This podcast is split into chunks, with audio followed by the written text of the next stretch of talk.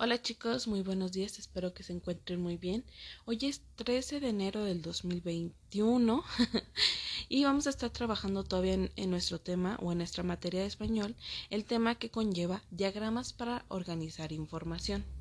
Recordemos que los diagramas nos sirven para representar o presentar de una manera ordenada, clara y sencilla información, la cual comparte algunas características y esto nos va también a nosotros permitir encontrar una manera o una forma de señalar las ideas principales o las ideas secundarias de ese tipo de información. Como les acabo de mencionar, el orden de estos elementos es las ideas principales al inicio y las ideas secundarias como subtemas después de esta información. La semana, la semana, perdón, el día lunes estuvieron trabajando un tipo de organización en el cual se trabajaba a partir de círculos, en el cual la idea principal estaba en medio y las ideas secundarias estaban alrededor.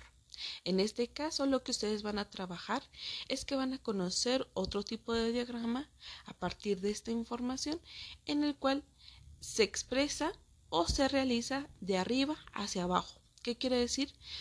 Que en la parte de arriba está nuestro tema y luego se abren algunas este, llaves, lo que nosotros conocemos como llaves, que son unas líneas, y a partir de esto vienen los subtemas. Recuerden, nuestro tema podría ser los animales, los subtemas podrían ser esos tipos de animales, las vacas, este, los perros, los gatos, etcétera, y a lo mejor en ejemplos podríamos poner este otro tipo de, características de estos animales.